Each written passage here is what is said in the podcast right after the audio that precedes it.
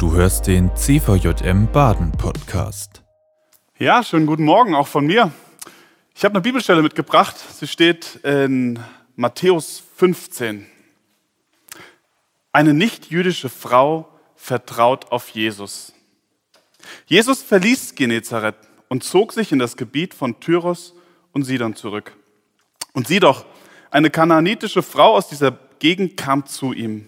Sie schrie, hab Erbarmen mit mir, Herr, du Sohn Davids. Meine Tochter wird von einem bösen Dämon beherrscht. Aber Jesus gab ihr keine Antwort. Da kamen seine Jünger zu ihm und baten ihn, schick sie weg, denn sie schreit hinter uns her. Aber Jesus antwortete ihnen, ich bin nur zu Israel gesandt, diese Herde von verlorenen Schafen. Aber die Frau warf sich vor ihm nieder und sagte, Herr, hilf mir doch.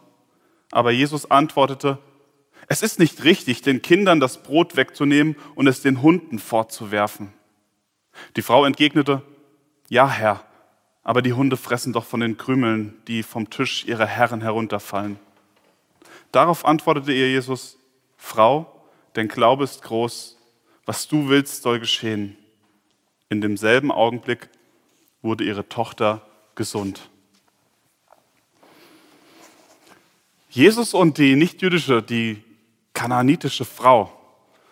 Hintergrund dieser Geschichte, wie sie auch ähnlich in Markus 7 für die Bibelfreaks, die können die später nochmal in der Parallelstelle nachlesen. Ähm, Hintergrund ist, dass Jesus mit seinen Jüngern Galiläa, Genezareth verlässt. Warum tut er das?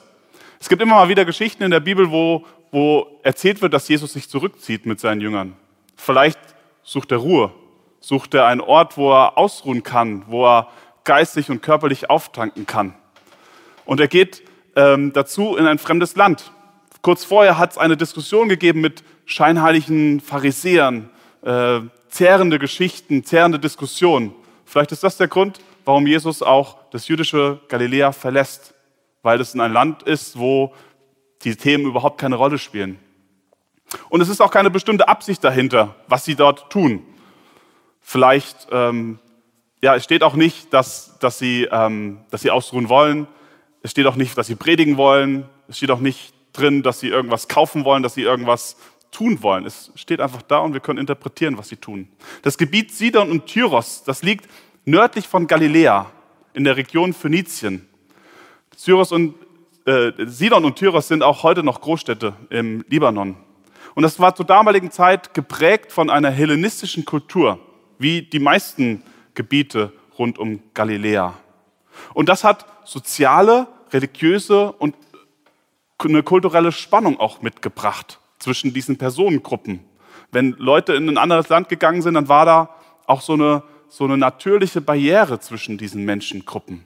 Juden und Nichtjuden, die sogenannten Heiden aus jüdischer Perspektive. Wenn da Gespräche und Begegnungen stattgefunden haben, dann muss erst ein Abstand überwunden werden. Kennen vielleicht die Geschichte von Petrus bei Cornelius in Apostelgeschichte 10. Da muss Gott erst zig Visionen schicken und Gespräche vorher führen, dass Petrus diesen, diese, diese Distanz zu einem Heiden überwindet. Und so ist es auch hier. In, diesen, in dieses Gebiet kommt Jesus, wo man sich nicht mit offenen Armen empfängt, wo man Abstand voneinander hält. Die Juden hatten Angst vor hellenistischem Einfluss, äh, der in ihre Kultur übergeht. Und diese Gebiete, Galiläa und die Region um Tyros und Sidon, hatte auch eine wirtschaftliche Spannung. Tyros war eine relativ reiche Handelsstadt. Dort wurden Agrarprodukte vermarktet. Und unter anderem, unter anderem hat da auch Handel ins äh, eher ländliche und ärmliche Galiläa stattgefunden. Und diese reiche Stadt wie Tyros, die saß auch in Krisenzeiten am längeren Hebel. Ähm, da, wenn, wenn Getreide zum Beispiel aufgekauft wurde, dann gab es in Galiläa auch mal eine Knappheit. Das war so der wirtschaftliche Hintergrund, wo auch Vorurteile in diesen in, in sozialen Gruppen einfach vorgeherrscht haben. Die aus der reichen Stadt, die vom armen Land, die darunter leiden, wenn, Krisen, wenn Krisenzeiten sind. Ein Verteilungskampf mit Ungleichgewicht. Und dann kommt eine Frau ins Spiel, eine kananitische Frau aus der Gegend, eine nichtjüdische Frau. Bei Markus ähm, wird sie auch die Syrophönizierin genannt, die Griechin. Das ist alles alles richtig. Die kananitische Frau meint in diesem Zusammenhang hier, sie stammt von der Bevölkerung ab, die vor der Landnahme Israels dort ansässig war. Und vor diesen Personengruppen hat schon im Alten Testament, haben die Propheten schon gewarnt, vor dem verderblichen Einfluss, der ähm, ja, diese, diese anderen Völker auf das eigene Volk ähm, ja, aus, ausrichten kann. Und wir wissen über diese Frau nicht viel. Sie sucht verzweifelt Hilfe für ihr krankes Kind. Da steht sie, die Tochter ist von einem Dämon besessen. Und äh, ein Dämon, da kann man darauf deuten, vielleicht, dass es eine Krankheit ist, die ungeklärt ist, die eine große Unsicherheit auslöst. Und die Frau kümmert sich um ihre Tochter. Vielleicht hat sie schon mehrere Anläufe versucht, ihr zu helfen. Es hat alles nichts geklappt. Sie ist verzweifelt. Sonst würde sie einem Fremden aus dem Nachbarland nicht so demütig begegnen. Und sie macht auch richtig Terz. Also ihr ist es ein richtiges Anliegen. Religiös und kulturell hat sie nämlich überhaupt nichts mit Jesus zu schaffen. Wie gesagt, die sind eigentlich auf Abstand gepolt, die Menschen. Und sie hat aber von Jesus gehört. Sie ist wahrscheinlich gut vernetzt in der Gegend. Sie weiß, welche Personengruppen sich äh, dort, äh, ja, dort hin und her wandern. Sie ist gut informiert auch über Galiläa. Sie hat gehört von Jesus, Jesu Wundergeschichten, von seinem Auftreten, von seinem Wirken. Und sie ist auch gut informiert über den jüdischen Glauben. Man kann davon ausgehen, dass es eine gebildete Frau ist, wie man später auch im Verlauf, ja, wie man da herausfindet, kann sie auch äh, diskutieren und hat jüdisches Wissen. Daher kann man auch vermuten, sie ist eventuell aus einer wohlhabenden Schicht. Und das ist der Plot, also die Ausgangslage für diese Geschichte. Ein Aufeinandertreffen von zwei völlig unterschiedlichen Welten. Auf der einen Seite der ärmlich daherkommende Wanderprediger aus einem Land, was wirtschaftlich regelmäßig den Kürzeren zieht, wo starke religiöse, kulturelle Abgrenzung propagiert wird, was geprägt ist von Angst vom Heidnischen, aber auch ja, äh, Angst vom Heidnischen, vom wohlhabenden Nachbarn verdorben zu werden. Und auf der anderen Seite, Seite ist eine einheimische, eine heidnische Frau einer gehobenen Geschichte, deren restliche Familie wahrscheinlich die Nase rümpfen würde, wenn sie wissen würde, dass die Frau einen, einen jüdischen Wanderprediger aufsucht, der von den ach so strengen Galiläern kommt. Aber ihre Motivation ist klar. Sie sucht Heilung für ihre Tochter und sie schreit vor Jesus und bringt ihr Anliegen vor. Und Jesus? Jesus gibt keine Antwort. Da steht doch, er gibt keine Antwort. Er macht nichts. Vielleicht kommuniziert er nonverbal, ich weiß nicht. Er gibt keine Antwort. Und das sind wir so gar nicht gewohnt von Jesus.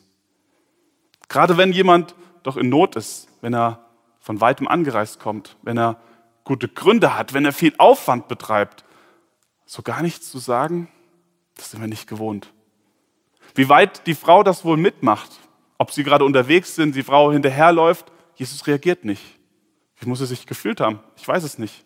Und die Jünger, die ertragen es irgendwann nicht mehr, dass diese Frau nicht locker lässt, nicht Ruhe gibt, weiterschreit, ihr Anliegen vorbringt. Und die sind dann, sie sind dann relativ genervt. Schick sie weg, Jesus, denn sie schreit hinter uns her. Das ist ihnen lästig. Die, die Frau ist unangenehm, wie sie schreit. Die gibt ja gar keine Ruhe. Und die sind vielleicht auch einiges gewohnt. Sie begegnen ja immer mal wieder Menschen, die diverse Probleme mitbringen. Ähm, und irgendwie muss das hier die Situation besonders anstrengend für sie sein, dass es so erwähnenswert ist, dass die Jünger die Frau wegschicken wollen. Und wenn ich das lese, merke ich, dass so ein beschämtes Gefühl auftritt, wenn ich das lese. So ein Unverständnis auch. Jungs, auch, auch wenn ihr eure Ruhe wolltet, wenn ihr genervt seid, die Frau hat doch ein Anliegen. Die hat Angst um ihre Tochter und ihr antwortet nicht und ihr wollt sie sogar wegschicken. Fassungslosigkeit, vielleicht sogar ein Stück Empörung. Es geht hier um Menschenleben, es geht hier um, um das Wohl eines Kindes. Es, die, die hat doch auch nichts getan, die Frau. Die läuft einfach hinterher und warum reagiert er denn so? Ich, ich bin empört, ich kann diese Geschichte nicht fassen, ich kann diese Situation nicht fassen. Es fällt mir schwer, sie zu fassen. Es fällt mir schwer zu verstehen, warum Jesus hier keine Antwort gibt. Und umso mehr ich darüber nachdenke, merke ich, Jesus orientiert sich nicht an Erwartungen. Jesus orientiert sich nicht an meinen Erwartungen. Ich merke, ich habe mein Bild, wie Jesus zu sein hat. Ich habe meinen eigenen Sinn für Gerechtigkeit, meine Brille, wie Glaube vielleicht auch richtig geht, meine Erfahrung mit Gott gemacht, mit Jesus, mit dem Heiligen Geist. Ich habe auch meine Empathie und meine Sorge um Menschen und Nöte. Es, es gibt so viel Leid in der Welt. Und ich investiere vielleicht in meinem Leben viel ins Gebet. Ich leite mein Leben lang schon Gruppen. Ich gehe in Gottesdienst, mir ist das alles wichtig. Und ich hätte so viele Ideen, wie man mit Gottes, was man mit Gottes Macht alles anstellen könnte. Geile Konzepte für Gemeinde 2.0. Prägende, gesellschaftsrelevante ja, Glauben, Glaubensthemen in, in die Gesellschaft bringen. Dass ja auch Ideen wie CVM-Arbeit wieder blühen und sprießen kann. Ich, ich, ich, ich gehe zu Jesus und sage, das ist wichtig, das will ich, dass du tust. Und er antwortet nicht. Er gibt keine Antwort. Zumindest so, wie ich denke, dass er es müsste. Schon am Anfang dieser Geschichte gibt es hier eine schmerzhafte Einsicht. Jesus orientiert sich nicht an meinen Erwartungen an ihn. Meine Güte, die Frau hat dir doch echt nichts getan, dass du sie ignorieren musst. Mit dem, mit dem Verhalten brauchst du gar nicht weitergehen nach Jerusalem. Wenn die Geschichte da durchsickert, dann brauchst du denen überhaupt nichts von der neuen Welt zu erzählen. Und er setzt noch einen drauf. Er antwortete ihnen, ich bin nur zu Israel gesandt, dieser Herde von verlorenen Schafen. Er antwortet ihnen, den Jüngern, nicht der Frau. Er redet indirekt mit ihr, gibt eine Antwort. Die Frau steht wahrscheinlich noch daneben und wird noch verzweifelter. Warum tut Jesus das? Rein, wahrscheinlich rein analytisch, rein sachlich gesehen, macht das völlig Sinn, was Jesus hier tut. Jesus war der erwartete König der Juden, der König für, der erwartete König für das Volk Gottes. Das einige Kapitel schon vorher schickt er seine Jünger selbst los, er sendet sie aus und sagt, nehmt keinen Weg, der zu den Heiden geht. Zuallererst geht zu den verlorenen Schafen des Volkes Israel. Er ist, hat selbst seine Agenda. Wir gehen zuerst zu den Juden, wir gehen zu dem Volk. Es ist wahrscheinlich rein sachlich gesehen richtig, was er hier tut, wie er reagiert. Er steht in einer Tradition, in einer prophetischen Linie, die schon im Alten Testament auch angekündigt wird. Im Fokus stehen die Juden, Gottes Volk, der, Je der Weg, der führt nach Jerusalem. Und erst nach Tod und Auferstehung geht dann auch der universale Missionsauftrag an alle anderen Völker raus. Aber zum jetzigen Zeitpunkt seines Auftretens besteht darin keine Dringlichkeit. Und man merkt, in welcher Spannung Jesus hier steht. Auf der einen Seite, wenn er jetzt hier in, in Tyros Heidenmission beginnt, dann könnte man in Jerusalem oder überall, wo Juden sind, die die Schriften kennen, meinen, der ist nicht der, von dem geschrieben steht. Aber würde auf der anderen Seite der Frau auch nicht helfen, dann würde man seine Lehre missverstehen. Schon wieder so viele Erwartungen, die auf Jesus prasseln.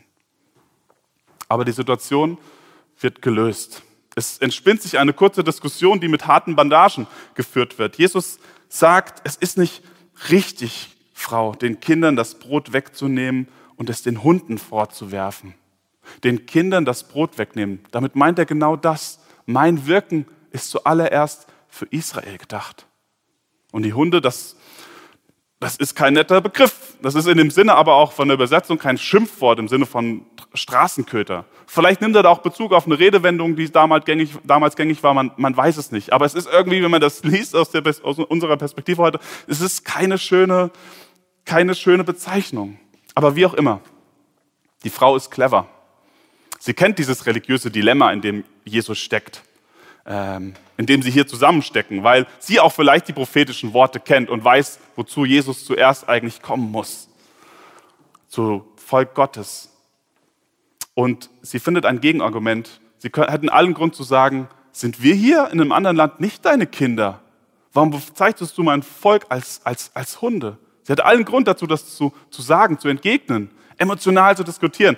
Aber sie entgegnet anders. Sie sagt, ja Herr, aber die Hunde fressen doch von den Krümeln, die vom Tisch ihrer Herren herunterfallen. Von jedem Brot fallen doch Krümel ab. Sie will gar nicht über diese Missionstheorie reden. Sie will sich gar nicht darüber hinwegsetzen, über diese jüdische Insiderlehre, wo sie als Heiden eigentlich keine Rolle spielt. Erst Israel. Sie will sich darüber gar nicht hinwegsetzen, sondern sie investiert demütig in ihre Hoffnung, in die persönliche Begegnung mit Jesus. Und Jesus löst die Situation sehr beeindruckend, wie ich finde, aber auch wieder völlig überraschend. Frau, dein Glaube ist groß. Was du willst, soll geschehen. Amen, Schwester, sagt er. Man könnte meinen, ähm, vom Ignorieren zum großen Glauben innerhalb von fünf Versen, das war nicht vorhersehbar. Das ist eine ziemlich starke Wendung in dieser Geschichte. Frau, aufgrund deiner Erkenntnis, deiner Anerkenntnis meiner Macht, Trotz deiner Sorge, deiner Angst, trotz deines Schmerzes glaubst du an mich. Und auch daran, dass ich selbst von meinen ureigenen Traditionen nicht Halt mache, um dir zu helfen. Jesus hat kein Problem damit zu wirken, obwohl auf so vielen Ebenen ja, Religionszugehörigkeit, die Herkunft, der gesellschaftliche Stand, was auch immer dagegen spräche, wenn man von menschlichen Erwartungen ausgehen würde. Und die Heilung ist schon ganz dann, wenn man so redet, in den Hintergrund geraten. Die Tochter wird gesund. Eine Fernheilung. Die gibt es nicht so viel in der Bibel. Einige Kapitel vorher bei, bei dem Hauptmann von, von Kapernaum, da wird die, Frau auch, äh, die, die Tochter auch ähm, gesund ähm, auf die Distanz. Das gibt's nicht, ist nicht so, ist eher selten in der Bibel. Die Tochter wird gesund. Das das Ende der Geschichte. Und ich merke meine anfängliche Erwartung an diese Geschichte. Das ist ein krankes Kind. Das ist krasses Leid. Da ist eine bittende Mutter, ziemlich unfreundliche Jünger. Und am Ende wird das Kind gesund und man weiß nicht so richtig, wieso, dass diese Erwartung äh, eine ganz andere Richtung geht, wie diese Geschichte eigentlich zu sein hat. Für die Leserin der damaligen Zeit ähm, ja, wurde klar durch diese Geschichte, Jesus steht in der prophetischen Tradition. Er kommt zum Volk Gottes. Ihm ist sein Auftrag bewusst. Und trotzdem handelt Jesus menschennah, menschenliebend. Er setzt Akzente durch diese Geschichte.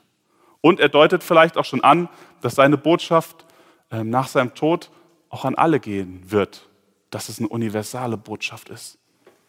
Jesus ist so anders. Er gesteht einer Heidin einen großen Glauben zu. Er füllt ihren Willen. Ob sie nachhaltig zur Christin wird, das wissen wir nicht, das steht dort nicht, das kann man nur erahnen. Er sucht seine Ruhe in einem heidnischen Land, weil er vor den Gesetzestreuen in seinem eigenen Land flieht und er findet dort mehr Aufrichtigkeit im Glauben als in seiner frommen Heimat. Das muss gesessen haben für seine Gegner zur damaligen Zeit. Er enttäuscht niemals die zerbrochenen Herzen, niemals die Menschen, die ihre tiefsten Sehnsüchte zu ihm bringen, die, die ihn suchen, die ihn suchen, anstatt ihren eigenen Vorteil. Und er tut das trotz der Label, der Zuschreibung, der Prägung, die auf den Köpfen der Menschen prangern, der Herkunft, Reichtum, oder Armut. Er tut das, weil er Menschen liebt. Und hier geht es um eine Wahrheit, die er gibt und nicht, die ich mir selbst geben kann. Um eine völlig neue Perspektive. Und ich merke das von mir selbst. Ich klammer mich so oft an Überzeugungen, die ich mir selbst auch gegeben habe. Um Überzeugungen, die ich für richtig halte. Und vielleicht ist das menschlich, dass wir immer wieder in dieses Muster hineinfallen dass meine Wahrheit doch die ist dann am Ende, die trägt. Wieso, wieso die Jünger? Das Fremde, das Ungewohnte, das empfinde ich oft nur noch als lästig. Und in unseren Gemeinschaften nehme ich das an vielen Stellen ähnlich wahr.